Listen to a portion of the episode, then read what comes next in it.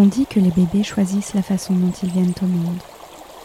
Bonjour et bienvenue sur le podcast Amour naissante, le podcast qui accueille vos récits de naissance. Je suis Caroline, femme, fille, mère, doula et passionnée entre autres par le fabuleux chemin initiatique qu'est l'enfantement. Ayant moi-même donné naissance, j'ai goûté à la puissance et à la saveur toute particulière qu'offre ce voyage. Aujourd'hui, chaque nouvelle naissance me fait frissonner et accueillir et témoigner de vos expériences est un honneur immense pour moi. Il existe tant de façons de naître et tant de façons de donner naissance.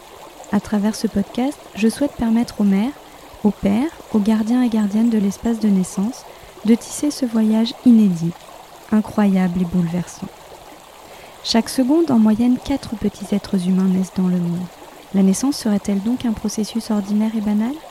C'est à travers vos récits, chacun si singulier et unique, recueilli avec beaucoup de bienveillance et d'émotion, mais également d'humilité face à la vie, que je souhaite mettre en lumière les mille visages de ce processus extraordinaire. Parce que chaque naissance est avant tout une histoire empreinte d'amour, plongée dans l'intimité des amours naissantes.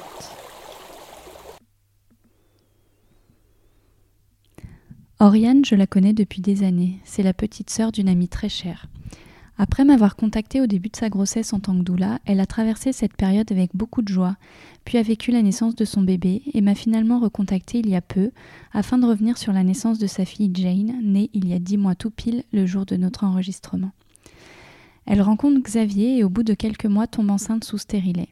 Une grande surprise qu'ils vont cependant accueillir avec joie dès les craintes médicales évaporées et le stérilet retiré sans difficulté.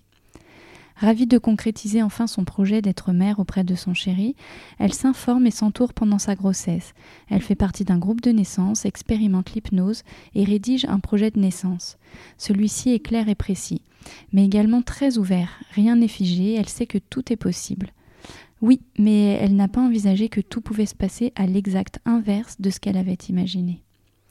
Elle revient dans cet épisode sur sa grossesse, sur ses projections, sur l'attente interminable quand on voit la fameuse date de terme arriver et même être dépassée. D'une envie de naissance physio, elle bascule dans un monde surmédicalisé. Surveillance accrue dès le terme dépassé, déclenchement, attente, stress, solitude. Oriane et Xavier se sentent abandonnés par les équipes médicales, bien occupés par les naissances en cours, tandis que rien ne bouge pour Oriane, malgré le déclenchement. Les heures défilent jusqu'au moment où tout bascule et que la naissance devient urgente. Oriane vit très mal la césarienne, mais également le manque d'information et de considération qu'elle va subir tout au long de son hospitalisation. Les suites de couches vont également grandement la surprendre, elle ne s'attendait pas à être autant diminuée et limitée dans ses gestes. Tout doucement, insidieusement, la dépression s'installe et Oriane n'ose pas en parler de peur d'être jugée.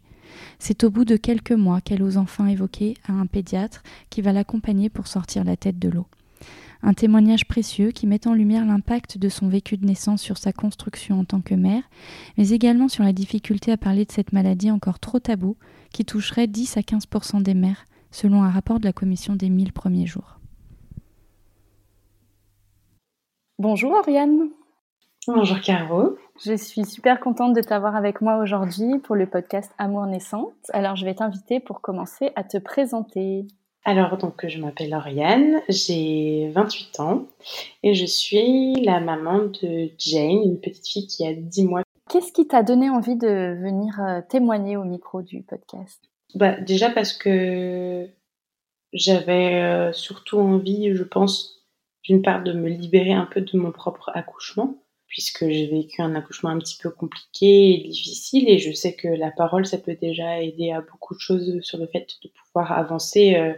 Euh, sur des, traumatismes. Et même si ça a été très compliqué euh, de, d'en parler au tout début, je l'ai beaucoup caché, je voulais absolument pas du tout en parler. Je sais que aujourd'hui, euh, après du coup quelques mois euh, passés à avoir un petit peu digéré tout ça, et ben je sais que je suis prête à, à en parler parce que c'est éventuellement un type d'accouchement qui peut arriver à d'autres d'autres familles. Moi, pour le coup, j'ai pas été assez préparée et que c'est la raison pour laquelle ça ça a été si compliqué euh, de mon côté. Et je sais que ben, si je peux un petit peu aider euh, sur le, la communication entre le corps médical et euh, du coup les deux parents, pour le coup, pas que juste la mère qui est en train d'accoucher, mais aussi avec, avec le père ou le coparent.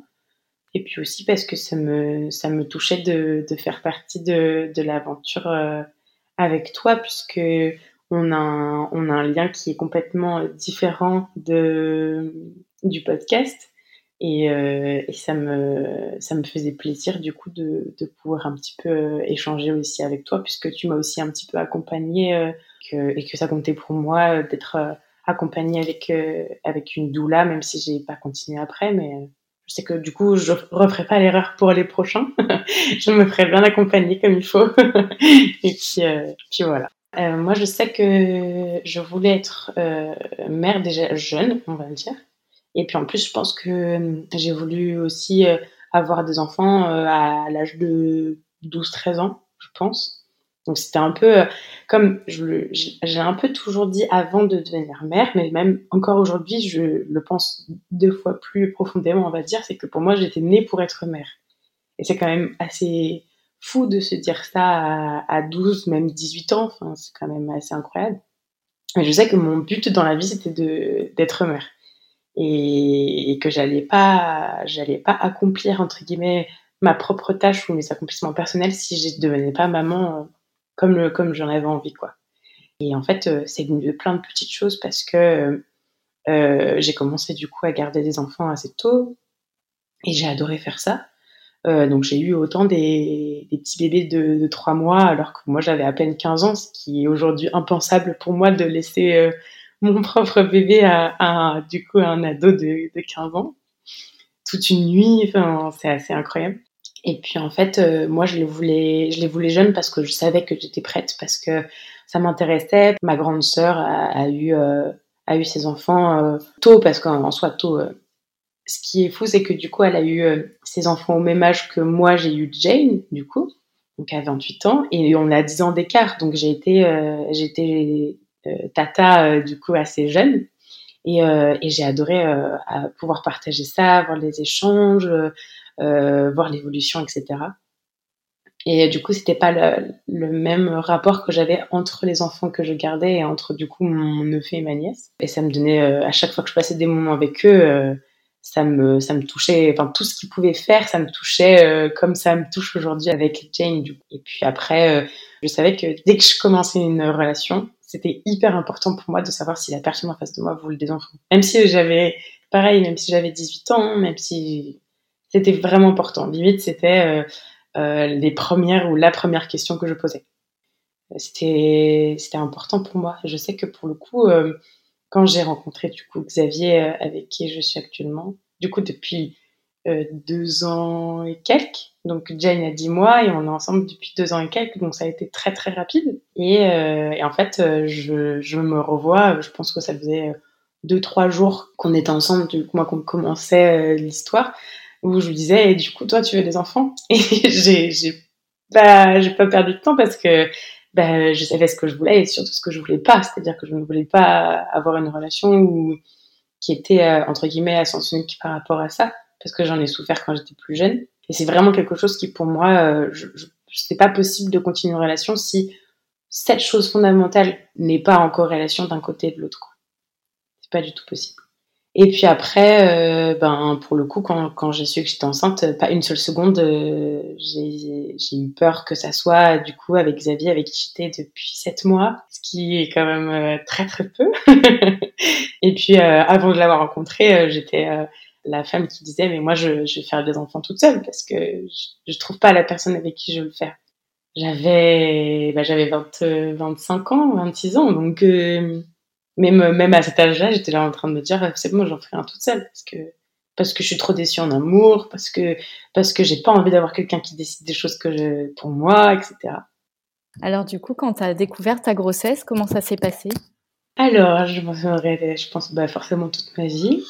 Euh, c'était un mercredi. On était euh, du coup dans notre appartement. Et, euh, il faisait un soleil immense. Et puis du coup, je me réveille et puis je, me dis, bah, je vais quand même faire un test parce qu'on sait jamais. J'ai déjà eu fait des tests, mais je ne suis jamais tombée enceinte. Donc c'est vraiment la première fois de ma vie que j'étais tombée enceinte. Je fais le test parce que j'ai un petit peu de doute parce que la veille et les quelques jours d'avant, j'avais des nausées que j'ai jamais eu l'habitude d'avoir. C'est-à-dire que j'étais dans les transports en commun et j'ai toujours l'habitude de m'asseoir à peu près à la même place, dans le sens inverse de la marche. Normalement, je ne suis pas écœurée, j'ai pas des, pas de nausées ou quoi, et là, j'en avais quelques-unes. Je dis, c'est quand même bizarre et tout, euh, ça m'est jamais arrivé. Et puis, du coup, ben, je décide de faire le test euh, le matin. Et donc, euh, je, je, me lève, je, et je, fais, je, fais le, je fais le test, et puis j'attends, je vais me rasseoir sur le canapé, et je me dis, c'est pas possible, c'est pas vrai, ça doit être juste un, retard parce que ça m'est déjà arrivé, etc. il, me semble que du coup c'était écrit euh, cinq semaines et plus. Je me mais c'est pas non, non. enfin, j'étais pas dans le déni. Euh, euh, mon Dieu, qu'est-ce qui se passe, etc. J'étais vraiment, mais non, c'est beaucoup trop drôle. c'est improbable, quoi.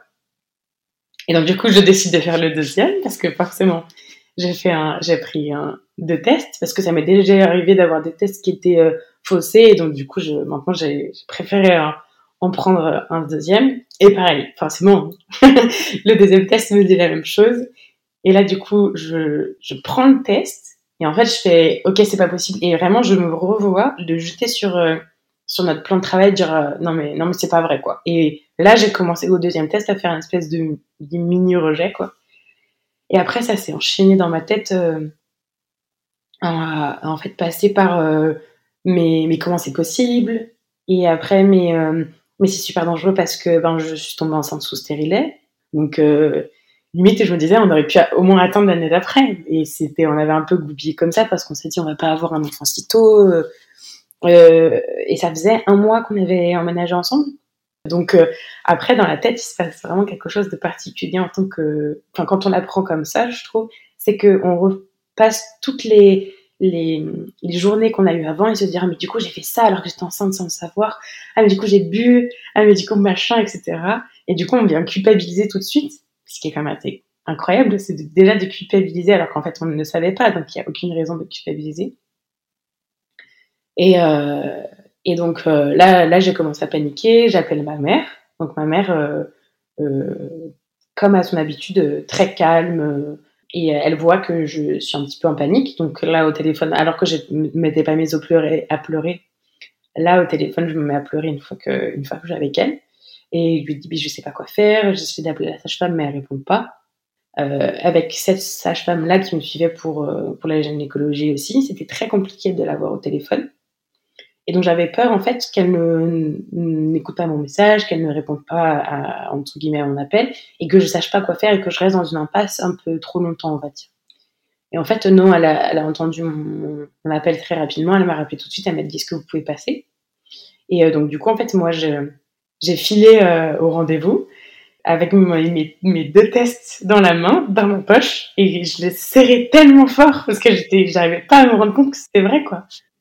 Et je trouvais ça, je trouvais ça tellement fou. J'étais dans le, dans, le, dans le bus, je me c'est fou, mais c'est pas possible, mais, mais je, je rêve, enfin, ouais, j'étais vraiment ailleurs, quoi. Donc j'ai, je reviens un petit peu en arrière, donc j'ai ma maman qui, elle, était pas étonnée, pas quoi que ce soit, elle est vraiment restée neutre.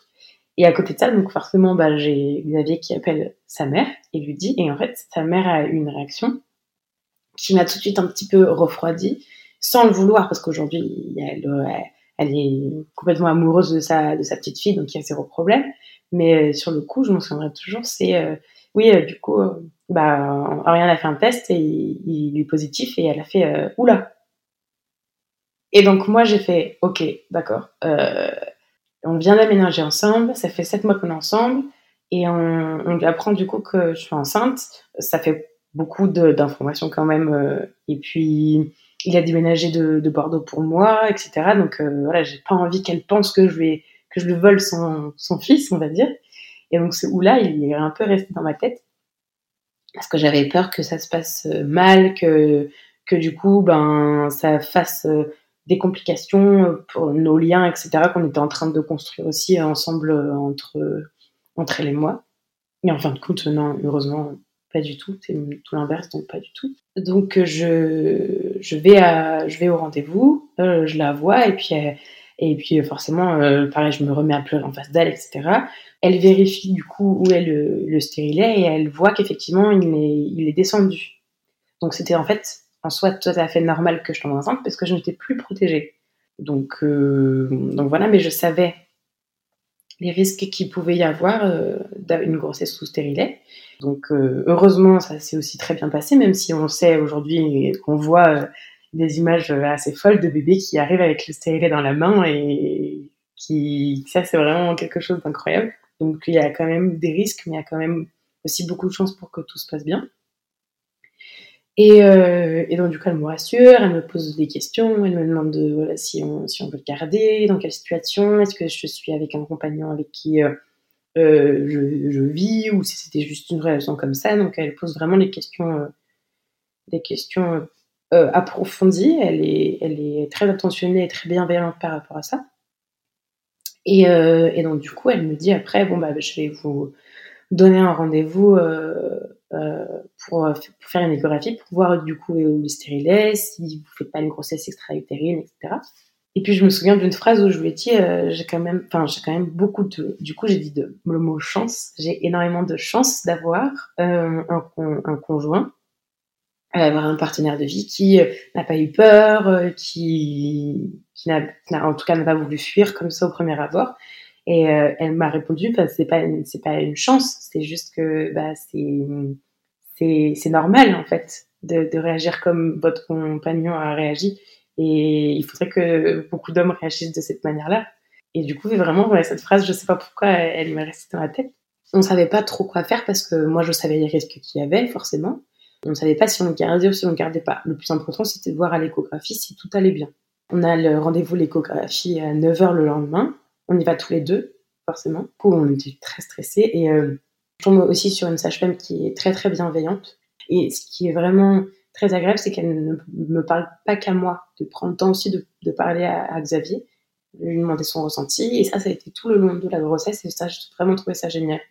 On, la voit, je dis là, parce que maintenant, on sait que c'est une fille, mais forcément, quand on fait la première écho, euh, je pense qu'elle doit être... Euh, elle, elle était minuscule, alors que moi, à l'époque, elle me paraissait déjà immense. Parce que je me dis, euh, cinq semaines, c'est énorme. Enfin, il y a déjà beaucoup de choses qui se sont, qui se sont créées, etc.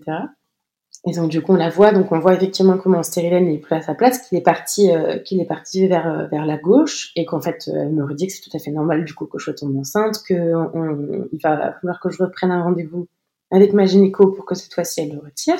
Donc euh, j'arrive à avoir un rendez-vous le lendemain parce que forcément ça reste quand même une urgence. Et puis euh, ce qui est fou, c'est qu'en fait la veille de faire le test, j'essaie d'appuyer sur mon ventre pour essayer de me rendre compte si je suis enceinte ou pas, simplement en touchant mon ventre.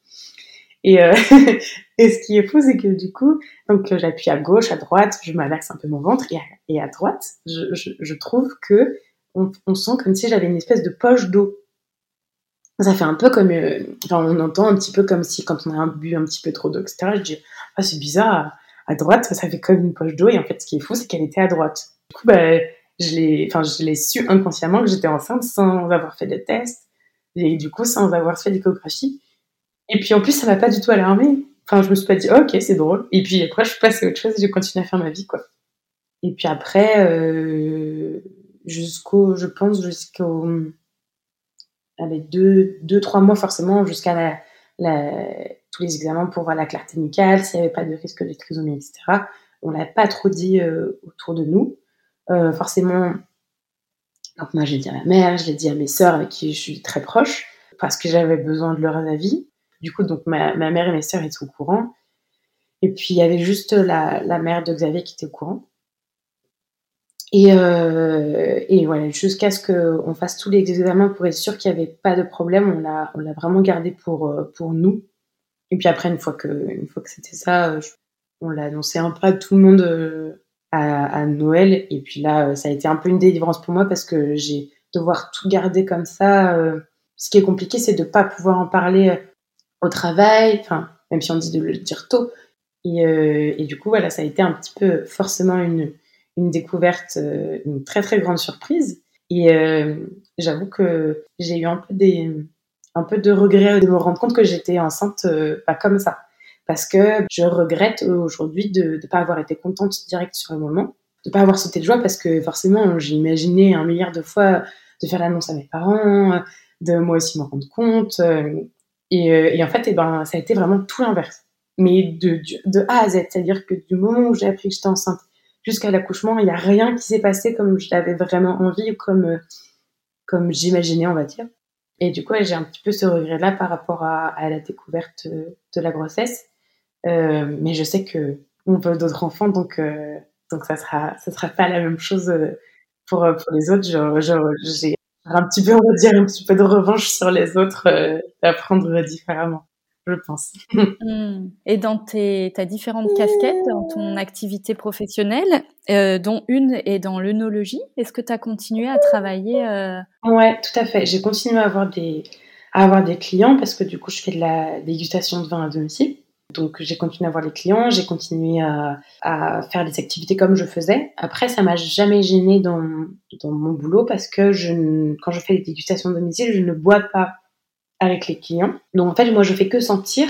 Et après, c'est vraiment la bouteille est au client. Donc euh, dans tous les cas, je, je pouvais pas avoir de risque avec l'alcool. Et puis, euh, et puis après, euh, j'ai continué à donner des cours en, dans, une, salle à 7 mois et demi de grossesse. Je me suis arrêtée tard puisque j'avais pas le choix parce que je suis indépendante. Et là, par contre, je me, je revois euh, faire mon dernier cours et dire ouais je là j'ai vraiment besoin. Je faisais quand même mon, dernier cours avec un avec un ventre euh, assez conséquent, avec une double sciatique, avec euh, des jambes très compliquées à, porter. à la base, on a eu une première date d'accouchement et en fait après on nous a donné une autre date donc on savait pas trop quand est-ce que c'était et on a espéré euh, on a espéré tout le mois de mai parce qu'on pensait qu'elle allait arriver au mois de mai. Moi je on pensait même qu'elle allait arriver euh, vraiment fin mai genre la, fête des la mères ce qui me semble que euh, c'est en, mai. Et puis en fait finalement pas du tout, elle est arrivée le, 24 juin donc elle a, elle a, mis du temps à arriver mais je, moi je préférais ne, ne pas qu'on me dise on peut me donner un euh, juste le mois. Le mois, ça me va, parce qu'après, je peux le savoir toute seule de toute manière le mois. Mais c'est pour ça qu'on parle plus de, d'ailleurs maintenant de période probable d'accouchement plutôt que date, parce que date, tu as quand même une échéance et, et c'est, c'est parfois difficile. Alors, en plus, on n'a pas toutes le même temps de gestation. Et en plus, les dates d'ovulation peuvent être plus ou moins à quelques jours. Donc, c'est vrai que ça reste une date un peu fictive et tout est basé sur cette date-là. Donc, c'est plus facile d'imaginer une période plutôt qu'une date. Oui, complètement. Et du coup, nous, ça nous stressait beaucoup. Enfin, c'est quelque chose, euh, surtout vers la fin, hein, forcément, quand c'est pour un premier, c'est toujours un peu comme ça, ça nous a beaucoup stressé. Et, et, la fin était très compliquée pour moi parce que ben, j'avais voilà, j'avais une, j'avais une double sciatique, je, je bougeais plus beaucoup, j'ai été alitée, euh, j'ai des problèmes aux jambes qui ont fait que je m'étais fait opérer coup, quelques mois avant et à la base j'aurais dû attendre euh, un an avant de, avant de, tomber enceinte. Donc euh, c'est pareil, c'était aussi un des stress au, tout début d'appeler du coup euh, médecin qui me suivait pour lui dire bah je, viens d'apprendre que je suis enceinte, est-ce est-ce que c'est grave pas grave? Et donc du coup j'ai j'ai pris rendez-vous avec elle, j'ai fait des échographies pour voir parce que euh, donc je me suis fait opérer des veines saphènes, donc c'est une, veine qui part du, cœur jusqu'à la cheville euh, à cause de varices, mais de varices qui étaient sous-cutanées. Euh, donc je ne pouvais pas savoir que j'en avais. Et il valait mieux pas que je tombe enceinte la première année parce que justement ça pouvait, euh, en fait, euh, le fait de tomber enceinte, tout l'afflux sanguin, etc., pouvait recréer la varice, on va dire. Donc, donc non, pendant le rendez-vous, ça a été, elle a tout vérifié et, et donc du coup, non, elle, elle m'a laissé tranquille par rapport à ça. J'ai pas besoin de me refaire opérer derrière et heureusement, tant mieux. Et après, je me souviens que beaucoup de mes clients avaient du mal à, comprendre euh, que je puisse avoir un, bidon rond et, continuer à parler, continuer à sentir, continuer à faire tout ça, mais, euh, mais ça m'a jamais gêné. Et au contraire, euh, souvent on dit que quand on est enceinte, on, a des, on a des odeurs que, que l'on va préférer ou au contraire que l'on va détester. moi, ça n'a pas touché sur mon métier, heureusement. les nausées, j'en ai eu très peu au début. Euh, et puis après, elles m'ont laissé tranquille pour le reste de la, de la grossesse. Mais euh, j'ai continué, j'ai continué à sentir, j'ai continué à, à, à tester, euh, à, à, sentir, ouais, à sentir du, les, certains vins, à, à juste les, les, goûter. Donc euh, pour le coup, quand on fait vraiment de la vraie dégustation, on ne boit pas le, le vin, on, on, le déguste. Donc on en prend dans notre bouche et après on en recrache. Et j'en j'en avais besoin parce que mes papilles ont besoin de, aussi de sentir, etc. pour pas perdre et, euh, et, ça, ça choquait beaucoup parce que j'ai fait des salons où j'étais enceinte et, elle est complètement folle. Je dis, mais non, je sais juste ce que je fais, c'est tout. Simplement. Et pendant ta grossesse, qu'est-ce que tu avais comme projection par rapport à la, naissance? Alors, euh, j'avais, euh, j'avais du coup un projet de naissance très physio. Euh, j'ai fait un, j'ai écrit un projet de naissance parce que j'ai fait partie du coup d'un, d'un groupe de naissance qui était totalement en visio. Et on était 7, 7 ou 8 dans le groupe et on a couché à peu près à la même période il euh, y en a qui ont accouché euh, justement fin, fin mai et c'était après jusqu'à juillet, donc c'est relativement à quelques mois près. Et donc du coup on avait des préparations en hypnose parce que j'ai voulu faire euh, du coup l'accouchement sous hypnose. En tout cas l'accouchement avec des préparations à l'hypnose. On devait écrire notre projet de naissance. Et dans tout mon projet de naissance, j'étais tellement ouverte que j'écrivais je ne préfère pas avoir la péridurale, mais si je dois l'avoir, c'est ok pour tout, j'ai dit euh, je, je préfère pas avoir ceci, mais c'est ok s'il faut. Parce que je, je savais pertinemment qu'il n'y avait pas que moi qui était en jeu. Il y avait aussi du coup la vie, de, la vie du bébé qui était en jeu. Et que moi j'avais une envie profonde par rapport à mon accouchement, mais, mais euh, je pouvais pas tout décider. Et j'étais totalement euh, consciente que je pouvais pas décider de comment ça se passait. Donc moi, je, je, dans mon choix, c'était je, ne, je ne veux pas de, je n'ouvrais pas de péridurale, je préfère avoir le gaz, euh, le gaz euh, pour, pour les contractions. Euh, je ne veux pas qu'on lave du coup mon bébé, je veux garder le vernix sur elle. Je veux pouvoir euh, me mouvoir comme, comme je veux, je veux pouvoir euh, avoir les vêtements que je veux, je veux pouvoir avoir la possibilité de manger, de boire, ce qui n'a pas du tout été possible. Donc, ce qui a été aussi très compliqué. Et en fait, ben, tout ce projet-là de naissance euh, n'a pas du tout n'a pas du tout pu aboutir comme je l'espérais parce que ça a été tout l'inverse du coup. Euh, j'ai pas du tout pu avoir malheureusement d'accouchement physio parce que parce que du coup je suis rentrée à, la maternité. Euh, donc j'avais dépassé mon terme donc malheureusement j'ai pu être euh, j'ai pu être déclenchée. Bah, après moi je dis malheureusement parce que dans mon cas je ne voulais pas être déclenchée mais il y a des femmes des, personnes qui décident d'être déclenchées et, c'est leur souhait. Donc euh, moi je moi je ne moi je ne, voulais pas. Et euh, en fait ben le, mercredi du coup encore un mercredi.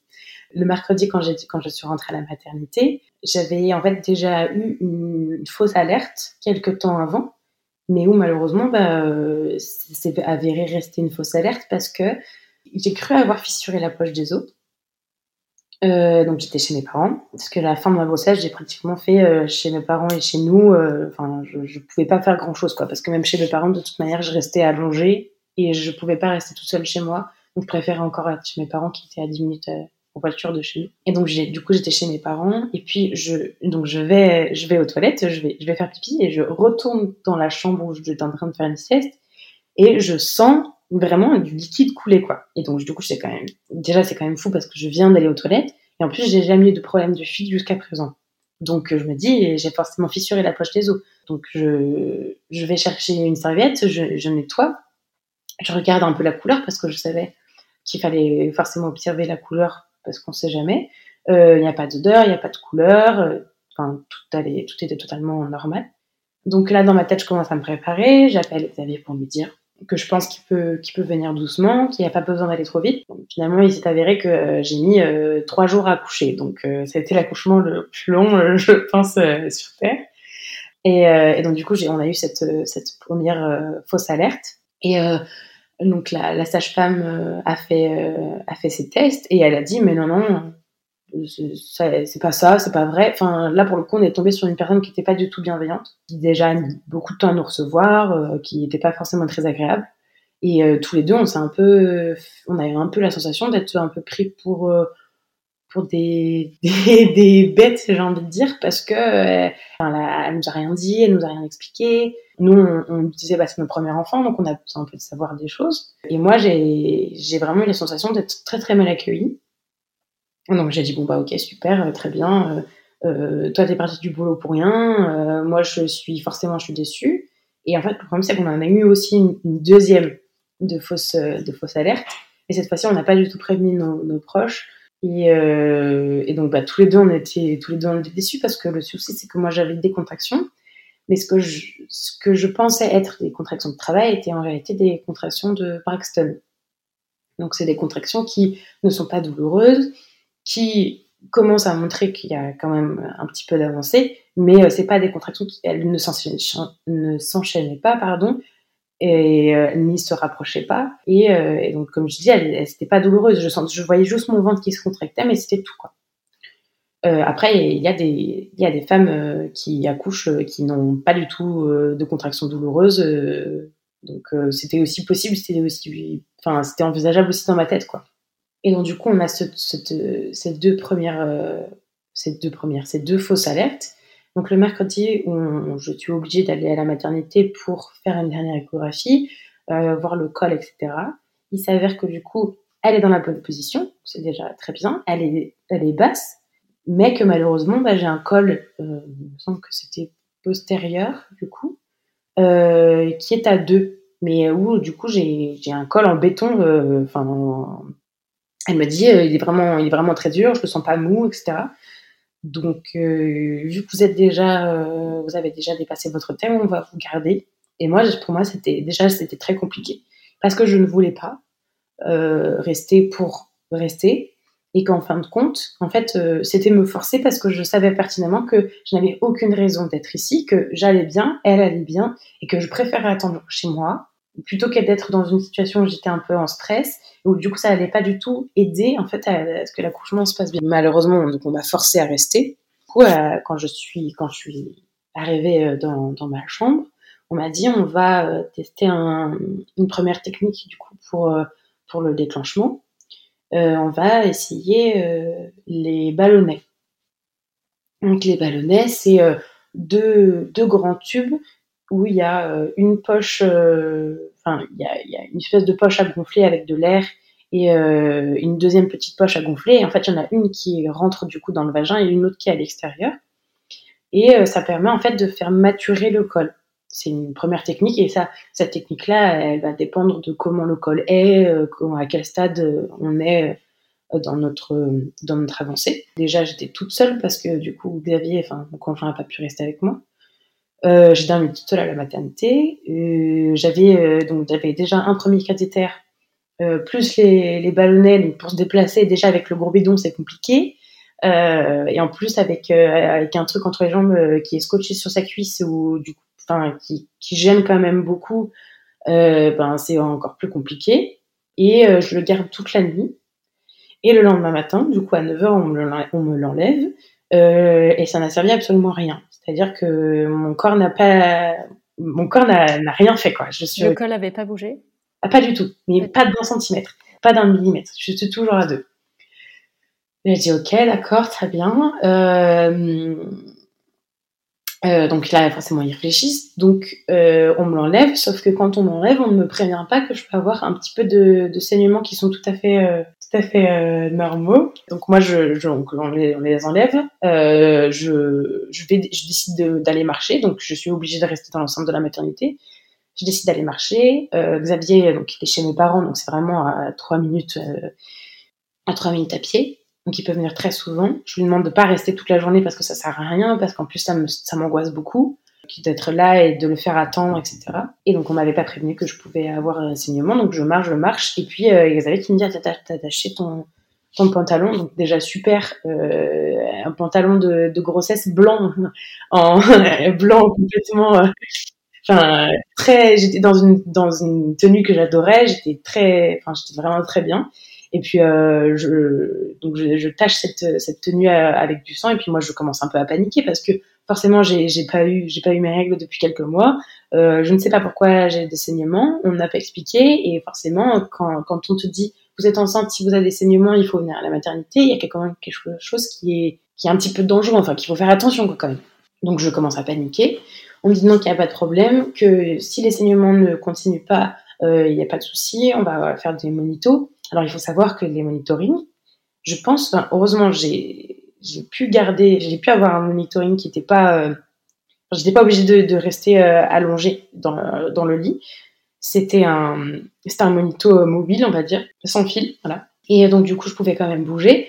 Mais il faut savoir que je, pense que j'ai dû faire 20 monitos dans, sur les trois jours.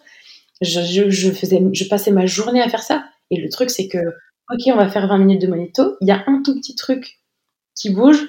Ah, bah, du coup, on va continuer au moins pendant deux heures. Ok, bah, super, génial. Mais il n'y a rien, en fait. Tout va bien. Euh, je n'ai pas de contraction. Euh, je, suis détendue. Euh, et, en fait, ça m'angoisse plus qu'autre chose d'avoir le monito sur moi, quoi. Donc laissez-moi tranquille avec, avec, ça. Et donc du coup, le, jeudi, ça a vraiment été la journée la plus longue parce qu'en fait, je, je n'ai fait qu'attendre. Je, n'ai fait qu'attendre. Du matin jusqu'au soir, c'était une journée qu'on a perdu tous les deux Xavier parce que l'équipe que l'on avait, donc euh, quand on est rentré, quand on est rentré, non, vu que c'était à 18h, on a eu l'équipe de nuit, mais toute la journée de jeudi, euh, du coup, c'était l'équipe de jour. Et ça a été une équipe qui était à peu près dans la même tranche d'âge que nous qui avait compris le projet physio, mais qui, du coup était euh, trop, euh, enfin, je dirais pas laxiste, mais qui était euh, vraiment trop cool pour nous. Il laissait faire, il vous laissait. Ouais, trop. Enfin, du coup, on venait faire quelques examens, elle voyait que ça allait parce que moi j'étais sur le ballon, j'avais apporté une, bougie qui sentait une odeur que j'aimais tout particulièrement, que je ne mettais pas, que je, que je, que je n'allumais pas, mais c'était juste pour l'odeur. J'avais pris, acheté des fausses bougies, j'avais acheté, j'avais pris toutes les, hum, les petites cartes que l'on s'était envoyées entre, entre les filles du groupe. il y avait écrit des, des phrases positives euh, pour, euh, pour aider à, à l'accouchement. J'avais fait une playlist pour l'accouchement. J'étais sur le ballon, je bougeais, etc. Donc je faisais vraiment tout pour que, tout se passe bien. Donc oui, je n'étais pas en souffrance parce que je n'avais pas de contraction, mais ça voulait pas pour autant dire qu'on devait me délaisser comparé à d'autres personnes. Euh, donc le, donc jeudi, on n'a fait que attendre. Euh, ça a été très compliqué euh, moralement. Et puis en fait, ouais, vraiment l'équipe était euh, bon. Du coup, ça a l'air d'aller. Et puis à chaque fois, elles étaient là, oh bah ça a l'air d'aller. Ouais, mais ça a l'air d'aller. Mais en attendant, je suis très gentille et je vous dis, vous pouvez aller vous occuper des autres. Mais il y a un moment donné où moi aussi, j'ai aussi le droit d'avoir mon temps à moi, ma place là-dedans. Et, euh, et n'oubliez pas non plus, enfin, parce que c'est pas. Tu te abandonnée à ce moment-là Ouais. Je me suis vraiment sentie abandonnée. On s'est vraiment senti abandonné. On, on nous écoutait pas. On savait pas réellement quand est-ce que vraiment le, déclenchement euh, final avait lieu. Et on nous disait peut-être vendredi, peut-être samedi, ça va dépendre. Enfin, vraiment, le, la, la personne que j'avais en face de moi m'a vraiment dit peut-être vendredi, peut-être samedi.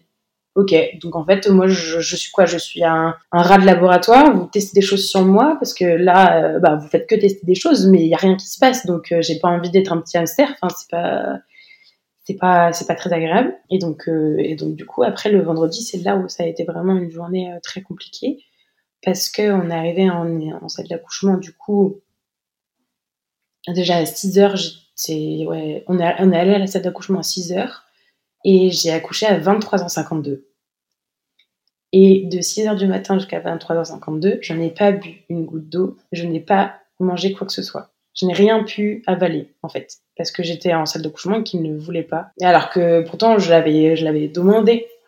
j'avais au cas où euh, avec moi euh, euh, des petites, des petites briques de jus de pomme parce que j'avais besoin quand même. Il y a un moment donné où je peux pas rester je peux pas rester sans, rien boire ni manger pendant autant de temps. Et, et donc du coup, j'avais quand même des petites briques de jus de pomme que j'ai que je n'ai même pas osé boire parce que j'avais peur que du coup une sage-femme arrive et euh, me chope comme, euh, comme un enfant de 3 ans en train de faire une bêtise, quoi. Et de me faire engueuler après derrière. Et ils t'ont dit pourquoi ils t'interdisaient de boire et de manger? Ah non. Non. Non, ils m'ont juste dit euh, c'est pas possible. Ok, d'accord. Bah, c'est en fait, moi non plus, j'aurais pu poser des questions j'aurais pu dire bah, pourquoi dans ces cas-là, etc. Euh, en salle d'accouchement, euh, je, ne peux pas porter les vêtements que je veux, donc j'ai la, blouse. Euh, pareil, ça commence déjà à me mettre dans une ambiance où je suis pas forcément à l'aise. Et ce qu'il faut savoir, c'est que je suis pas du tout à l'aise avec tout ce qui est hôpitaux. C'est quelque chose qui, m'angoisse beaucoup. Sachant qu'en plus, c'est un peu c'est un peu l'endroit où, enfin, c'est le dernier moment que, que mon grand-père a vécu, c'était dans l'hôpital où, notre fille est née, donc du coup, forcément, c'est un dernier souvenir qui sont un petit peu compliqués. Mais pour autant, je, je suis, je suis née dans cet hôpital-là et euh, j'ai totalement confiance et il n'y avait aucun problème, euh, aucun problème pour ça. Ils nous expliquent, euh, ils nous disent pas pourquoi j'ai pas le droit de boire, pourquoi j'ai pas le droit de manger. Euh, je continue à écouter la musique, je continue à, à avoir mes, mes, fausses bougies, à me mettre dans l'ambiance, à faire des respirations, à faire du ballon. Je crois avoir quelques contractions de temps en temps, mais c'est pas non plus euh, trop ça. Et après le ballonnet, il y a eu d'autres tentatives? Et eh ben en fait c'est ça, c'est que le jeudi je n'ai rien eu d'autre. Euh, ça s'est tout enchaîné le vendredi en fait, tout tout tout tout. C'est-à-dire qu'après donc euh, j'ai eu la l'ocytocine, il me semble que c'est que ça s'est commencé, que ça a continué comme ça. Donc j'ai écrit, euh, on, on m'examine souvent, c'est toujours douloureux parce que j'appréhende aussi à chaque fois. Je suis allongée en permanence dans la salle de naissance avec le monito qui est toujours aussi parfait. Euh, même même là, euh, ça, ça se voyait déjà que ça me ça me saoulait d'avoir d'avoir ce, monito. Donc j'ai la j'ai le la poche de enfin j'ai l'ocytocine de, de synthèse. Ça ne change rien. Mon col est toujours à mon col est toujours à deux, euh, rien ne change. Après euh, donc du coup après euh, je sais pas combien de d'examens et en fait à chaque fois à chaque examen comme comme je l'ai écrit là, je j'appréhende parce que déjà euh, j'étais stressée et je voulais pas qu'on me dise à combien de centimètres j'étais au cas où et que en plus de ça on me dit bon bah ça a pas trop bougé. Donc, euh, si ça a pas trop bougé, je sais très bien que je suis toujours à deux, quoi. Et je suis toujours à deux depuis l'avant-veille, et c'est quand même un truc de fou. Et, euh, elle, tout va bien, elle appuie pas sur mon col, etc. Donc, elle elle peut pas l'aider à, l'ouvrir, à s'ouvrir. Euh, et je me dis, c'est quand même fou. Peut-être qu'elle veut pas sortir, en fait. Peut-être que, peut-être que c'est pas son moment. Peut-être que, peut-être que c'est pas, c'est pas le jour. Je suis d'accord que elle était, elle est très bien dedans, euh, mais elle donne pas de signe qu'elle veuille sortir. Alors du coup, ça veut juste dire que c'est que c'est peut-être pas maintenant, et j'ai pas envie qu'on la sorte de force. À, cette, à ce moment-là, j'étais vraiment là en train de me dire, je n'ai pas envie qu'on la sorte de force parce que j'ai pas envie, j'ai pas envie d'avoir ce souvenir-là pour euh, pour l'accouchement, de me dire qu'on m'a qu'on m'a qu'on qu'on m'a volé mon accouchement, etc. Enfin, donc j'étais aussi un petit peu en train de, de me résigner, de me dire que bah peut-être que je vais devoir avoir une césarienne. Euh, même si je l'acceptais parce que ben si c'était pour le bien du bébé, il n'y avait pas de problème. Que si c'était comme ça, bah tant pis. Mais il fallait quand même que je que je me le dise assez en avance pour que je puisse l'accepter au, au, moment venu. Et t'en ont parlé euh, de la césarienne qui pouvait éventuellement Non. non. Bah, à part au dernier moment. À part euh, à part le vendredi en fin de journée, je crois. Mais sinon non, on n'a pas parlé du tout. Donc, euh, donc en fait, je me rends compte que c'est dans l'autre sens. C'est-à-dire que j'ai, j'ai, on me met d'abord la péridurale. Donc, déjà, encore, tout, donc, comme je disais tout à l'heure, je ne voulais pas de péridurale. J'ai eu la péridurale.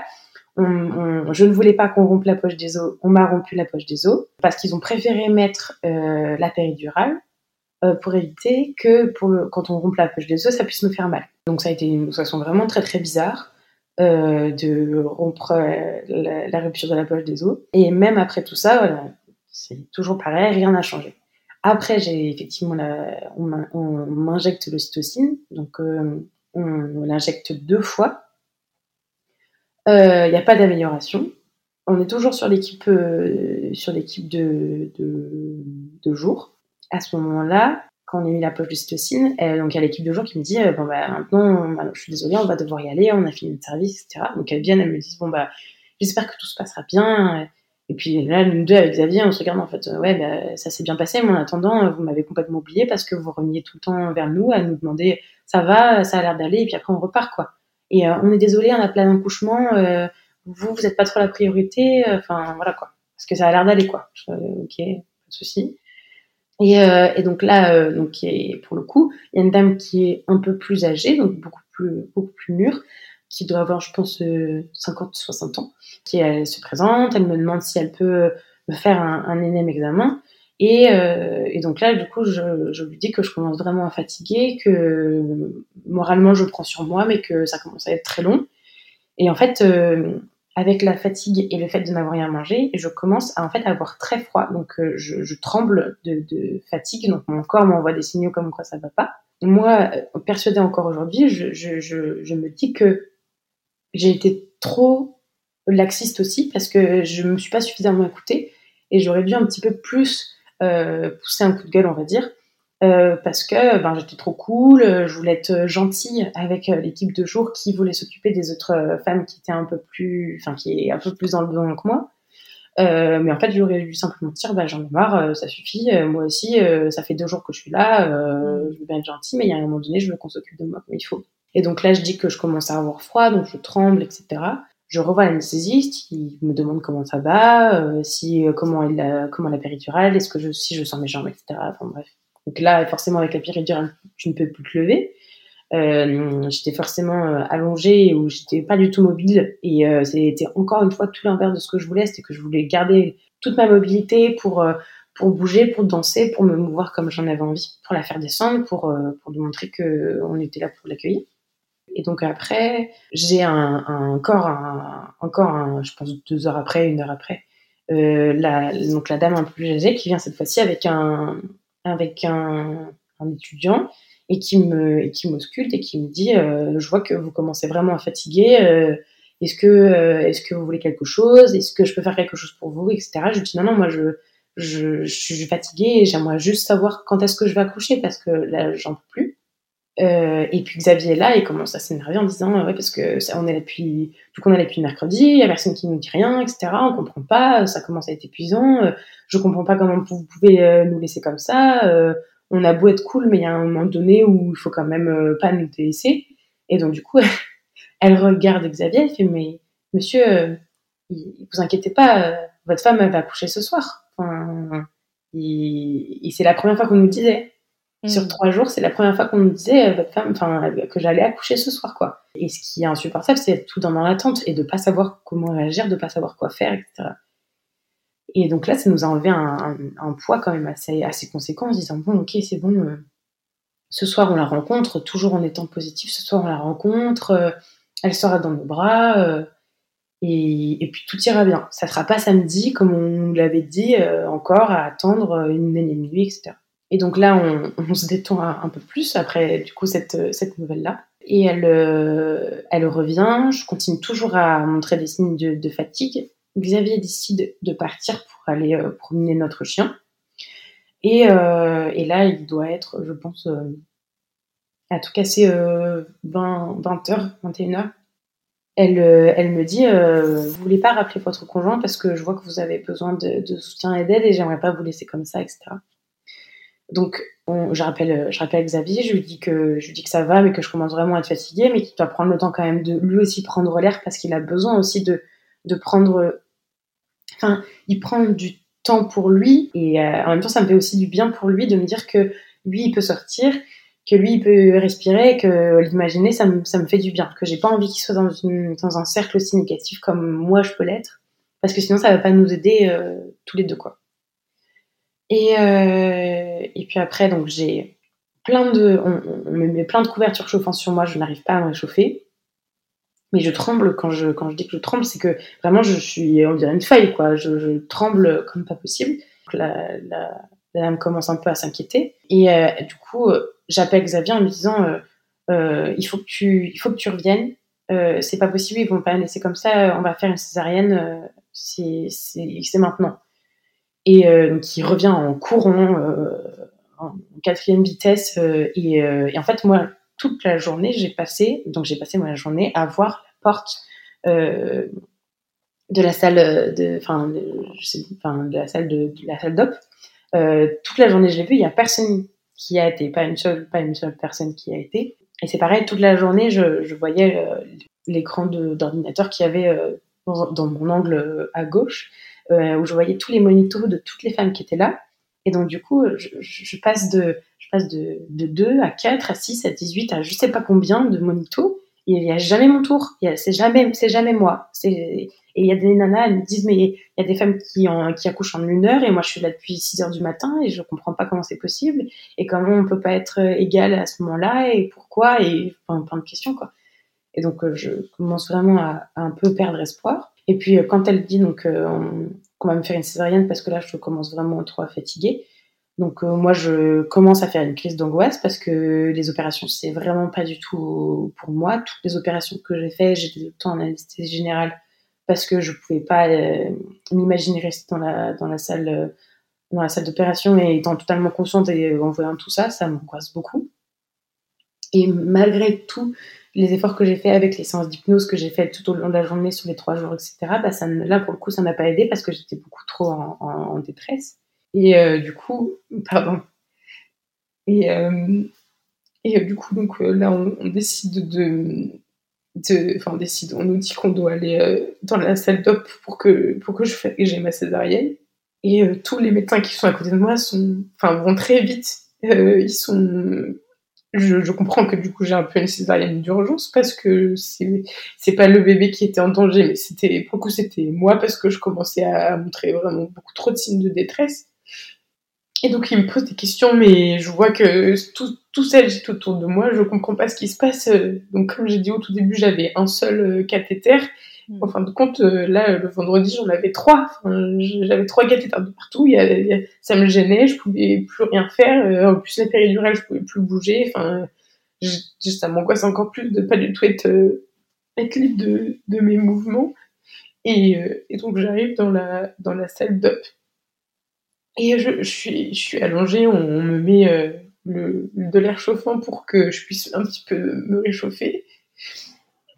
Et je vois au plafond, en fait, il y avait une espèce de, donc, de plaque où il y avait la, grosse lampe qui, qui, sert pour, pour voir, euh, qui en fait est une espèce de matière réfléchissante, on va dire, et cette, matière, enfin blanche, elle, euh, elle montre parfaitement là où ils vont ouvrir mon ventre euh, pour, pour la césarienne, quoi. Et donc, du coup, je dis que je dis que je veux pas voir, que je, je vois, je vois mon bas-ventre, que je veux qu'on cache ça avec le champ, peu importe comme vous voulez. Sauf que tout le monde est en train de se préparer. Il n'y a pas grand monde qui m'écoute et que j'ai trop peur qu'ils aillent, enfin, qu'ils aillent trop vite et que je vois tout ça et que moi, je, c'est pas possible de, ça va encore plus me traumatiser, quoi.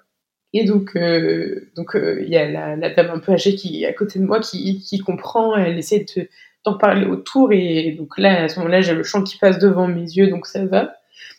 Mais, euh, mais je continue, je continue à faire crise d'angoisse sur crise d'angoisse. Je fais, je fais de l'hyperventilation, j'arrive pas à respirer comme il faut. J'ai un masque pour avoir de l'oxygène. Et, euh, donc, du coup, après, au d'un moment, j'ai Xavier qui arrive à côté de moi et euh, qui est en, tenue toute rose pour, pour du coup, l'accouchement.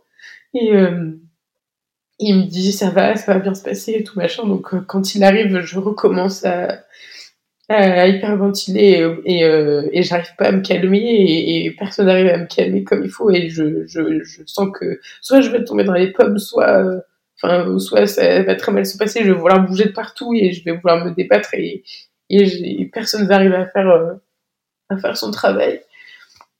Et donc ils m'expliquent, ils me disent euh, donc euh, on va on va vous ouvrir, mais vous, n'allez rien sentir. Donc j'ai vraiment senti comme si on passait un stylo bic sur sur moi. Donc euh, j'ai pas j'ai vraiment eu aucune aucune douleur, mais par contre euh, on va un petit peu vous bouger de partout pour pouvoir la sortir, pour pouvoir la bouger, etc. Donc là pour le coup oui, j'ai été balancée dans tous les sens. Et après, euh, je me souviens juste qu'elle a fait un, un, mini cri et, euh, et là, j'avais les yeux rivés dans, sur, sur Xavier. Et euh, on a pleuré tous les deux quand on l'a entendu pleurer, mais du coup, j'ai pas pu la voir tout de suite. Il est parti avec elle. J'ai j'étais complètement complètement dans les vapes à ce moment-là parce que j'avais toute la pression qui redescendait et, et puis du coup c'est là où il me posait un peu des questions pour que je reste un, peu consciente parce que moi j'avais qu'une seule envie c'était de dormir hmm. et il fallait pas que je il fallait pas que, je m'endorme donc comme j'ai dit j'ai accouché à 23 ans 52 donc euh, ça a été vraiment la limite euh, la limite limite euh, du coup pour qu'elle naisse le, le 24 ils finissent ce qu'ils ont à faire, ils me recousent, etc. Ils me posent des questions, ils me demandent si je vais bien, et euh, je, je, vais en, du coup en salle de réveil.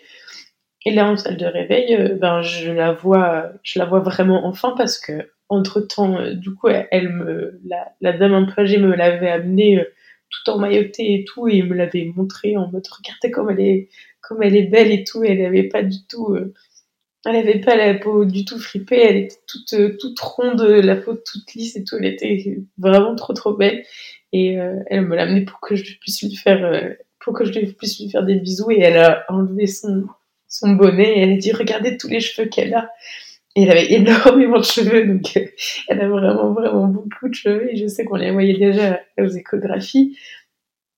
Et c'est le truc qu'on nous dit, même encore aujourd'hui, ah là là, elle a beaucoup de cheveux. Et je trouvais ça beaucoup trop mignon de, de, sa part qu'elle me l'amène et que je puisse la voir parce que je ne savais pas quand est-ce que j'allais la voir sinon, à part en salle de, de réveil.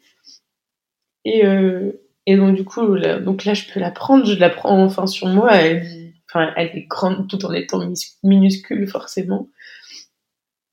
Et euh, je, je, fais la tête d'accueil. Et le, le, le truc, c'est que je pense que j'ai dû faire la tête d'accueil euh, deux minutes, trois minutes, parce qu'après j'ai commencé à avoir des grosses douleurs au niveau du ventre. Ce qui est fou, c'est que moi je savais ce que c'était, que j'étais incapable en fait de, de, dire ce que c'était, et que l'anesthésiste en face de moi était complètement paniqué quand il voyait que, que j'avais des douleurs, qu'il comprenait pas d'où est-ce que ça pouvait venir, qu'ils avaient peur qu'ils avaient oublié des, des trucs dans mon ventre. Et en fin de compte, moi, je savais pertinemment que j'avais juste simplement les trancher et que c'est en fait tout à fait normal d'avoir d'avoir ces douleurs-là parfois après l'accouchement. Et en fait, j'ai le truc, c'est que j'ai eu toutes toutes les contractions que je n'ai pas eues du coup euh, pendant le pendant le travail ou avant d'accoucher, qui se sont condensées en quelques heures parce que ça a duré quelques heures, même si moi ça m'a paru rapide. Et, euh, et, tout ça sans péridurale, sans rien du tout, parce que tout était, tout s'était évaporé, quoi. Mm. Et, et, donc, du coup, quand j'ai commencé à avoir cette douleur-là, elle, a dû repartir dans les bras de Xavier. Je commençais à avoir de plus en plus mal. Je disais, là, c'est, c'est, je, même si je fais des, enfin, même si je fais attention à ma respiration, c'est vraiment très douloureux. Et c'est arrivé à un moment où j'ai, j'ai dû, du coup, avoir de la morphine deux fois tellement que j'avais mal et que j'étais incapable de parler, d'ouvrir les yeux, et je disais juste j'ai mal et je gémissais en disant que j'avais mal, quoi. Et, je, et, ce qui est fou, c'est que j'étais complètement consciente de tout ça. J'étais consciente euh, d'où est-ce que j'étais, j'étais consciente, euh, j'étais pas juste dans les vagues quand on peut se réveiller d'une opération en anesthésie générale.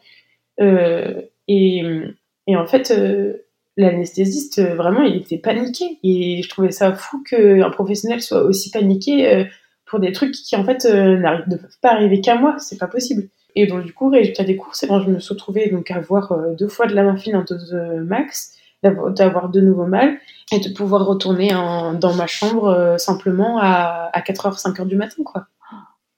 Donc, et tout ça pour, en fin de compte, ne pas du tout pouvoir dormir avec elle. Donc, elle est obligée d'être, elle était en pouponnière et j'ai pas pu non plus dormir avec Xavier. Donc, je me suis retrouvée seule, toute seule, la, première nuit où j'ai ma première nuit après mon accouchement quoi. J'étais enfin j'étais vide. J'avais rien. J'avais personne autour de moi. J'étais vraiment toute seule. Et c'était ça a vraiment été une sensation euh, horrible. J'ai j'ai pas beaucoup dormi. Et j'ai j'ai été euh, j'ai complètement été laissée alors que Xavier il voulait absolument rester. Mais on m'a dit non non vous restez pour dormir pour vous reposer. Et en fait euh, Juste, il y, a ma femme qui est en face de moi qui a vécu un moment traumatisant. J'ai peut-être envie de rester avec elle, mais non, elle ne voulait pas. Elle voulait pas. fait rentrer. Ouais. Parce qu'ils lui ont dit, euh, euh, du coup, vous dormez où? Et il a dit, bah, je dors chez mes beaux-parents qui sont à 5, minutes. Et, et, du coup, bah, c'est bon, vous pouvez rentrer dormir euh, là-bas, quoi ok, d'accord. Et en fait, j'étais tellement fatiguée, puis que j'ai même pas, j'ai même pas montré un signe de résistance parce que, parce que j'étais complètement dépassée par tout ce qui se passait, quoi. Après, enfin, tout, tout s'est enchaîné, c'est-à-dire que je n'avais pas le, on m'a pas du tout prévenu sur le fait que, après la césarienne, bah, tu pouvais pas bouger, que, qu'il fallait pas te lever au moins pendant un ou deux jours que du coup ben, tous les premiers les premiers instants que je vivais avec elle et eh ben je pouvais pas m'en occuper parce que certes j'essayais de la, la, faire téter et j'y arrivais et heureusement j'ai plus ces douleurs là mais je je pouvais pas je pouvais pas la changer je pouvais pas euh, la porter je pouvais pas la verser comme je voulais. J'étais là en fait j'avais l'impression de sentir de servir à rien. Et ça a été très compliqué pour moi de d'accepter tout ça. Et après j'étais hyper heureuse de l'avoir avec moi, mais, mais c'est pareil, le, corps médical n'a pas du tout été, euh, a pas du tout été après euh, à l'écoute ou bienveillant sur tout ce que je voulais. Enfin, j'ai dit que je voulais allaiter et je sais pas combien de fois euh, je l'ai dit, je l'ai répété et Et on était quand même là à m'amener euh, des petits biberons en me disant au cas où on sait jamais. Mais non, en fait, juste je dis que j'ai ce projet-là d'allaiter et vous, vous, vous n'êtes pas du tout à l'écoute et vous, n'essayez pas de m'aider par rapport à mon allaitement que j'essaie de mettre en place tant bien que mal.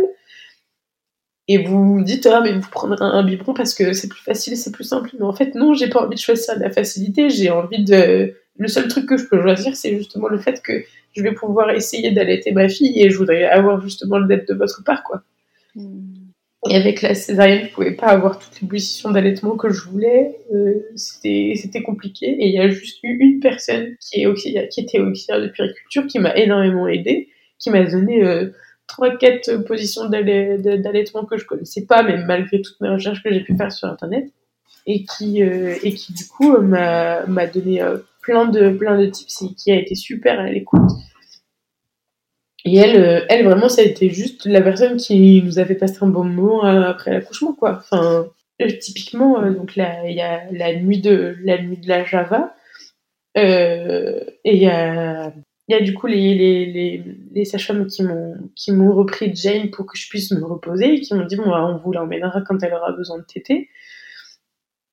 Et en fait, et ben, il s'est avéré qu'ils m'ont rendu hyper tard, enfin hyper tard, oui ils me l'ont, ramené à, 4h, 5h du matin.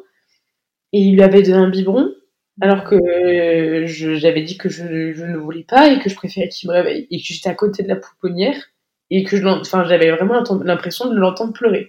Et la ramène, elle est épuisée, et je, je l'ai bien vu, elle, a encore plus dormi que les autres moments, alors que pourtant qu'un bébé qui a deux jours dort déjà énormément, mais là, elle était complètement amorphe. Et euh, il y, en a une, elle me dit, euh, alors euh, elle a, elle a un peu, elle a un peu vomi, elle a vomi d'éclairs, etc. Et je dis mais elle a, elle a quand même dormi cette nuit? Ah non non, elle a pas dormi, elle a fait que pleurer. Et c'est pas possible. Enfin, c'est pas capable de, de, me la donner. Enfin, je trouve ça quand même assez ouf de, de de pas me donner mon enfant qui est en train de pleurer et qui me réclame moi et pour que j'essaye de dormir alors qu'en fin de compte ça va m'énerver deux fois plus que vous me disiez le matin à 5 heures du matin que vous me la ramenez Juste, euh, c'est cette nuit-là, euh, donnez-la moi, quoi. Il y, a, il y, a, eu plein de, plein de problèmes après où on n'a pas compris tous les deux pourquoi, euh, pourquoi on nous écoutait pas, pourquoi on, pourquoi on était encore laissé un peu à l'abandon. Enfin, j'ai rien compris, quoi. J'ai vraiment rien compris. En plus, on pouvait pas avoir toutes les visites que l'on voulait, forcément avec toutes les restrictions qu'il y a encore aujourd'hui. Et jusqu'au moment de partir, même le moment de partir, on a été délivrés tous les deux parce que ça a été un soulagement de, de pouvoir retourner chez nous euh, avec euh, notre et, toutes les infos bienveillantes qu'on avait eues de, de, la part de l'auxiliaire de puriculture. Mais, euh, mais c'est tout, quoi. C'est, c'est, c'est, ça a été vraiment un séjour à la maternité qui a été très, très, très compliqué, quoi. Et je m'en, enfin, je m'en veux, je m'en veux beaucoup parce que j'aurais dû j'aurais dû continuer à m'écouter, j'aurais dû continuer à dire que je n'ai pas envie de rester là, je veux rester chez moi, et ça se trouve, ça se serait passé complètement différemment, et ça se trouve, aujourd'hui, je n'aurais pas la sensation qu'on m'a qu'on m'a plus arraché ma fille du ventre qu'autre chose, en fait, parce que j'ai encore aujourd'hui, j'ai vraiment cette sensation. Hmm. Et j'aimerais pas, euh, j'aimerais pas garder ça pour moi trop longtemps, et que après derrière, euh, elle, le, elle le vive mal et qu'elle culpabilise elle-même, en fait, parce que c'est pas de sa en fin de compte, c'est absolument pas de sa faute. Donc, euh, ça a été très sport, vraiment très très sport. Et, euh, et si je pouvais revenir en arrière et faire différemment, je donnerais vraiment tout pour, euh, pour faire différemment, quoi. Hmm. Comment t'as trouvé le retour à la maison? Bah, C'était assez angoissant parce que je savais que je pouvais pas trop trop bouger avec la césarienne, qu'il fallait vraiment que je me repose. Mais à la fois, je n'avais pas envie en fait parce que c'est pas mon tempérament du tout et que j'ai besoin de bouger parce que j'ai pas pu bouger pendant trois jours avant. Et, euh, que j'ai envie de j'ai envie de marcher j'ai envie de de reprendre un peu le dessus par rapport à ça. Donc euh, donc je faisais vraiment les, les déplacements les plus importants c'est-à-dire juste me lever pour aller me chercher à boire ou sinon euh, aller aller aux toilettes. On restait dans le salon avec le canapé en mode canapé lit pour que on, toute la place que on pouvait avoir. Et, euh, et je l'allaitais le plus possible en étant allongée pour que je puisse aussi me, me reposer et que ce soit plus simple pour moi pour me mettre doucement. Mais euh, l'allaitement a été très compliqué à, à, mettre en place parce que parce que j'avais tout le temps les mêmes positions et que même quand on était à, à la maternité, je commençais déjà à avoir des, des crevasses. Euh, et donc euh, je me souviens avoir des moments où j'étais en train de, de pleurer et d'angoisser de, la mettre au sein alors qu'elle venait peut-être de téter il y a deux heures et que c'était très très compliqué pour moi. Et puis à côté de ça, il y avait euh, le fait que tous les jours, il devait y avoir un infirmier ou une infirmière qui venait à la maison pour, pour me faire ma piqûre pour l'antiflébite, chose que j'avais déjà eu un mois, pendant un ou deux mois avec les, les opérations que j'avais eues pour mes jambes. Hmm. Donc, donc ça, ça m'angoissait beaucoup. Il fallait regarder les césariennes, etc., pour voir si tout se passait bien, si ça cicatrisait comme il faut.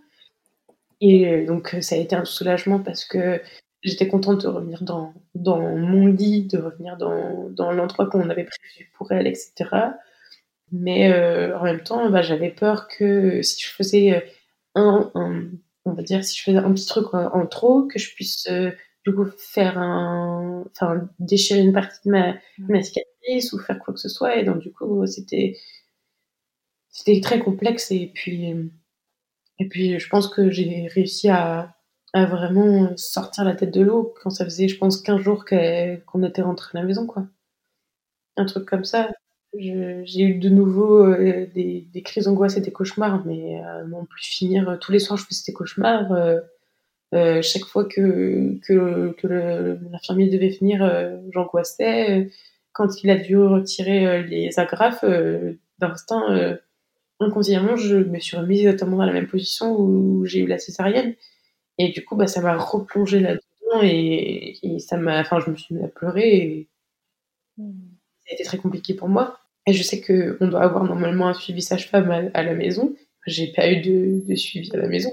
Il y a personne qui, est venu pour voir comment j'allais, euh, si, si j'allais bien, euh, si je, enfin, surtout mentalement, quoi. Et ça, c'était, c'est ce qui c'est aussi une colère que j'ai parce que parce que aucune de mes deux sages-femmes n'a pris le temps de m'appeler euh, une fois que j'ai accouché. Personne.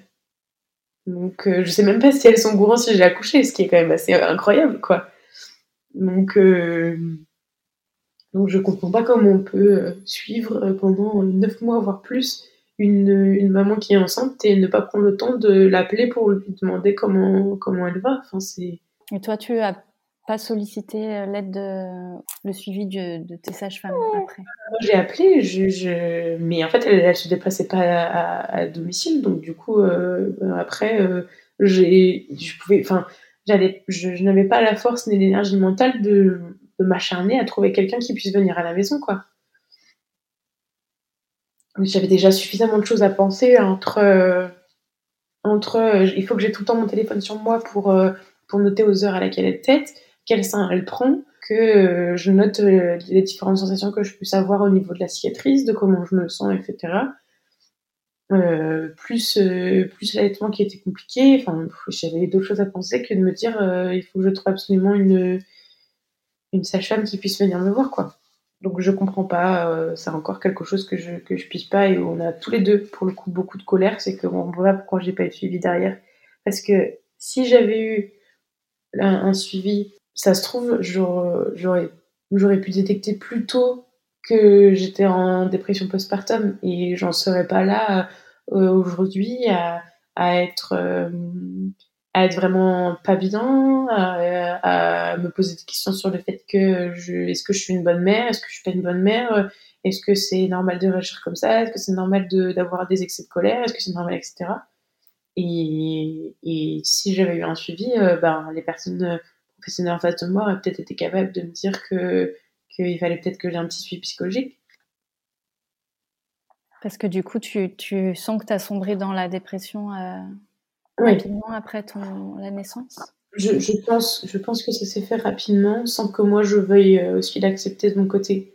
Hmm. Parce que parce qu'il y a vraiment eu des moments où euh, en fait je je me reconnaissais plus et même même parfois aujourd'hui ça ça me touche encore parce qu'il y a des moments où j'essaie trop de, de, contrôler les choses que je ne peux pas contrôler et que ça vient me, me pourrir et me mettre dans une colère pas possible. Et il y a de ça euh, deux mois, euh, j'appelle euh, j'appelle la pédiatre de Jane qui nous suivait quand on était encore à Lyon. Euh, et je prends un rendez-vous en visant en urgence et je lui dis que je vais vraiment pas bien, que là j'ai peur de, de, faire une bêtise, que là je, je, je, suis en train d'osciller entre j'ai envie de me jeter par la fenêtre et j'ai envie de, de ou alors de me jeter sous un train ou, et, ou sinon partir loin et en fait euh, laisser euh, ma famille, du coup la famille que j'ai créée, donc euh, mon conjoint et, notre fille seule parce que moi je je vais pas pouvoir, j'y arrive pas, je sais pas faire. Et parce que j'ai ce trop plein là parce que je m'en suis occupée jour et nuit pendant presque même encore aujourd'hui en fait je m'en occupe jour et nuit depuis dix mois du coup et où j'ai pas repris le travail où j'ai pas de vie sociale où j'ai rien et, où en fait ben, je suis tout le temps tout le temps avec elle et que c'est très compliqué euh, aussi moralement euh, de pouvoir sortir et la tête de l'eau parce que je suis constamment dans tout ça. Et parce que parce que ça a été compliqué de trouver une garde parce que plein de choses. Et, euh, et la pédiatre elle a, elle a été super à l'écoute quand je lui en ai parlé elle m'a dit bon ben, je vais je vais vous proposer de vous mettre sous antidépresseur et puis vous pourrez renouveler le l'ordonnance si vous voulez, mais je pense que ça pourrait vous faire du bien.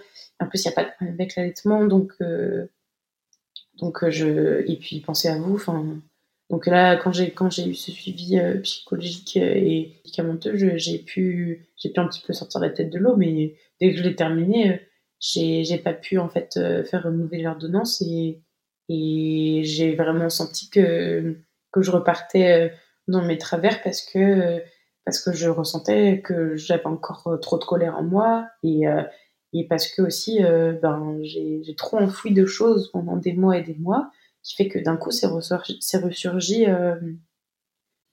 d'un seul coup et sous plein de choses. Et en fait ben je j'aurais pu détecter aussi toute seule les, le signe de, de dépression mais vu que j'arrivais pas à parler de mon accouchement qui était difficile et que j'ai fait que enfouir en moi, euh, je n'étais pas capable d'en parler à un professionnel jusqu'à du coup il y a, y a deux mois quand j'en ai parlé en, en extrême urgence à, à, la pédiatre quoi. Donc euh, c'est vraiment très très compliqué euh, d'essayer de comprendre par soi-même ce qui peut ne pas aller tout en ayant peur d'en parler autour de soi pour soit ne pas ne pas faire peur à ses proches, ne pas angoisser ses proches, soit en fait euh, ben, avoir, euh, peur d'un jugement euh, de la part de professionnels, alors qu'en fait c'est leur travail. Mais moi j'avais extrêmement peur d'avoir un jugement en face de moi, de ne pas avoir quelqu'un qui comprenne. C'est vraiment très bizarre, très, très compliqué ces émotions, ces sensations en fait ressenties à ce moment-là. Donc j'ai tout gardé pour moi pendant des mois et des mois et euh, on n'en parle pas assez de, des petits signes que l'on peut avoir pour la dépression. Ouais, c'est sûr. Et là, aujourd'hui, tu es accompagnée euh, ben, J'ai trouvé, euh, trouvé un, médecin généraliste, du coup, sur là où on habite maintenant. Et je lui en ai parlé tout de suite. Mmh. je lui ai dit que, que j'avais de, soutien. Elle, elle m'a tout de suite écouté en me donnant le nom de psychologue. Elle m'a dit qu'on reverrait euh, mon, traitement euh, selon le, premier examen, le premier bilan avec le psychologue pour savoir de à quelle, euh, entre guillemets, à quelle gravité j'avais ma, ma, dépression. Si j'avais besoin d'un traitement lourd, pas lourd, sur six mois, sur un an, et, et le suivi psychologique aussi derrière parce que ça fait aussi beaucoup. Donc euh, après, c'est c'est que j'ai aussi beaucoup de mal à me dire que j'ai besoin de prendre ce temps-là pour moi, pour aller mieux, parce que parce que ben je je peux pas prendre de temps pour moi puisque quand quand je vais avec elle, je peux pas aller chez la psy. Euh, euh, c'est compliqué pour moi de demander de l'aide, même si je sais que j'en ai pertinemment autour de moi, mais je suis encore dans un, dans, un moment où, où j'ai eu très honte en fait de demander de l'aide autour de moi. Hmm. Et pourtant, euh, ça serait important et nécessaire que tu puisses avoir du temps pour toi et du temps pour prendre soin de toi. Pour que toi, après, tu puisses prendre soin de ta fille. Oui, il y a, je sais que je sais qu'il y a, y a pertinemment besoin que je, que je prenne ce temps-là, mais sur le moment, j'arrive à me le dire, et puis quand le moment est venu, je n'y arrive pas. Ouais, c'est pas évident. Hein. Cette ambivalence-là, euh, elle est vraiment très très bizarre. Merci Oriane d'avoir euh, abordé le sujet de la dépression du postpartum parce que du coup on n'en parle encore pas assez. Ça commence à, à devenir un peu moins tabou, mais c'est quand même pas un sujet qui est abordé facilement. Puis il y a maintenant un entretien postnatal qui est proposé euh, par, euh, par les sages-femmes. C'est encore pas suffisant, mais euh, du coup c'est vrai que c'est nécessaire de, trouver aussi peut-être des groupes de, de paroles, que ce soit en virtuel ou en présentiel, pour pas se sentir seul en postnatal, tu vois on a souvent, euh, on est souvent un peu isolé parce que du coup on reste au calme avec bébé et tout, et de pouvoir tisser du lien avec d'autres mamans qui vivent finalement la même chose au même moment, ou alors des mamans expérimentées, on va dire, qui ont déjà des, enfants, qui sont déjà passés par là, qui peuvent aussi donner parfois des tips, ou, juste le fait de parler de son histoire. Euh, tu vois, tu l'as fait encore aujourd'hui, mais du coup, de, revenir sur ce qu'on a vécu et tout ça, ça permet aussi de, bah, tisser au fur et à mesure et puis d'intégrer ce qui s'est passé et, d'éviter de ressasser euh, seul dans son coin. Ah oui. Et après, c'est juste que vu que pour, pour ma part, j'avais beaucoup de mal à, en parler, euh, je... en fait, j'avais aussi enfin, peur de faire peur, dans le sens où euh, j'avais peur de raconter tout ça et d'avoir encore euh, autant d'émotions comme je peux avoir euh, aujourd'hui. Et en fin de compte, de, de faire peur aux personnes que j'avais en face de moi et, et, de, et qu'on me dise à ce moment-là, mais là, ça va vraiment, vraiment pas du tout, alors que j'en avais conscience moi-même, mais c'est juste me dire que des personnes que je ne pouvais pas connaître et, et qui, pour le coup, n'étaient pas professionnelles, euh, me dire euh, ça va vraiment pas du tout, euh, ça allait encore plus me faire mal que, que si c'était quelqu'un de, professionnel qui me disait on va vous accompagner, etc. Parce que c'est, enfin, en plus, c'est tellement, c'est tellement, on va dire, intime de parler de, de son accouchement que, que vu que le mien s'est très mal passé pour moi, j'ai préféré faire un, un rejet et un déni total euh, jusqu'à ce que je sois réellement capable d'en parler. Et ça s'est fait, ça s'est fait tard. J'aurais, j'aurais dû me forcer à le faire plus tôt. J'ai pris le temps de l'écrire, euh, mais en fin de compte, euh, bah, l'écrire était du coup pas assez suffisant. j'aurais dû J'aurais dû en parler un peu plus à mes proches, j'aurais dû... On se rend pas compte à ce moment-là dans quel état on, se trouve. Oui aussi, pas du tout même. Je serais beaucoup plus beaucoup plus ouverte à, mes sens, mes sensations, mes émotions euh, pour, euh, pour les prochaines fois. Et ce qui est fou, même si ça s'est très très mal passé, euh, je pense que Jane devait avoir trois mois, vous aviez en rigolant, il me disait tu veux un autre bébé quoi. Mais à côté de ça, ça n'a pas du tout arrêter mon envie d'avoir des enfants. Euh, ça ne nous a mm. pas non plus fait peur. On s'est juste dit qu'on allait voir les choses différemment plus tard. On se préparerait d'une autre. Qu'est-ce que tu changerais? Qu'est-ce que tu aurais envie de vivre euh? J'ai juste besoin d'avoir une personne qui soit à l'écoute. Et en fait, une personne qui m'a suivi tout au long de, de ma grossesse le fait de, tu vois, de, de, passer par toi, de passer par d'autres doulas, et eh ben, c'est important pour moi de me dire que ces personnes-là, elles, m'ont suivi parce que limite, euh, j'aurais plus envie de, parler à, une doula aujourd'hui hein, de tout ce qui m'est arrivé et de tout ce que je pourrais ressentir pour une prochaine grossesse qu'à un corps médical où je sens que la première fois, je n'ai pas été écoutée. Vraiment. Donc c'est pour ça que, que je disais tout à l'heure, j'ai vraiment envie de prendre un peu ma revanche sur les, prochains et, et, de, la personne avec qui je vais du coup faire cette nouvelle expérience et, créer cette nouvelle connexion. J'ai vraiment besoin qu'elle soit OK avec le fait que, euh, que j'ai envie de, de m'écouter plus, que j'ai besoin d'avoir un soutien aussi euh, psychologique, mais que j'ai aussi besoin d'avoir une personne qui a écouté mon précédent accouchement qui s'est qui, qui mal passé et qui soit avec, soit d'accord avec le fait que bah, peut-être que le jour J j'aurais peur d'envisager la même chose et qui sache me rassurer et avoir les bons mots pour me dire que ce sera pas la même chose, que chaque accouchement est différent, que que même moi je serai pas la même femme que la prochaine fois que je serai enceinte. Je, le sais. Et c'est ça aussi qui est qui est bien, c'est que je sais pertinemment que la prochaine fois que je serai enceinte, je serai une autre femme du coup. Je serai une, ouais, une autre type de femme, une autre type de mère, euh, etc. C'est sûr. Et, et, vu ton vécu de naissance là, il y a des fortes chances que ça, que tu arrives plus à exprimer justement euh, ce dont tu as besoin, ce, ce, que tu ne veux pas.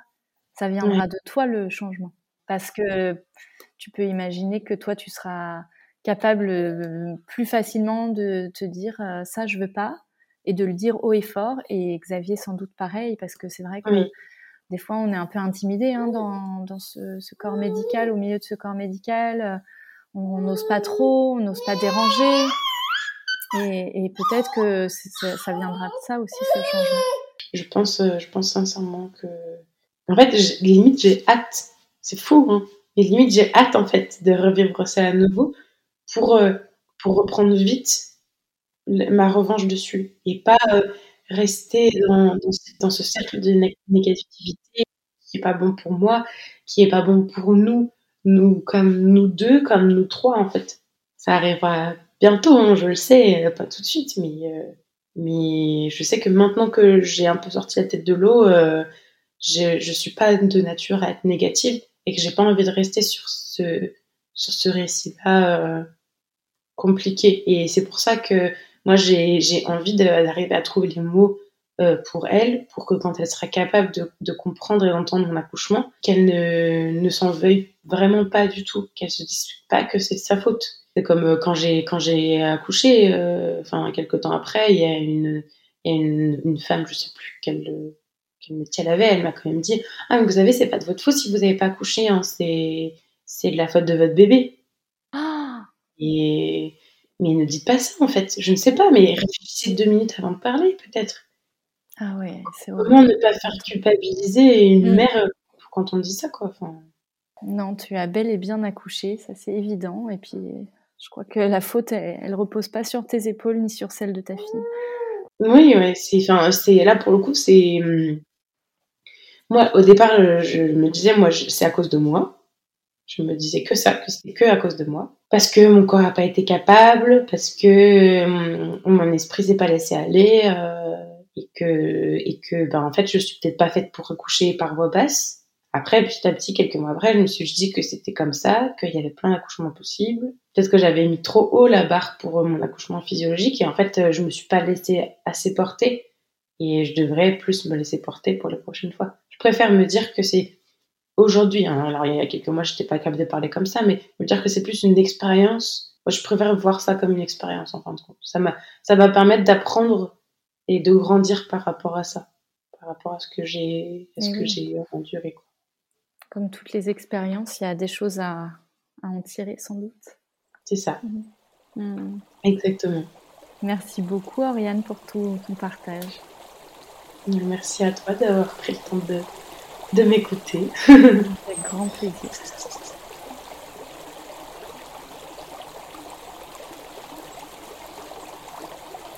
J'espère que cet épisode vous a plu et qu'il vous a touché. Il raconte une histoire de naissance, singulière et unique comme elles le sont toutes au final. Si vous avez aimé, n'hésitez pas à partager le podcast et à le soutenir en le notant et en commentant sur votre plateforme préférée. À très bientôt pour une nouvelle histoire d'amour naissante.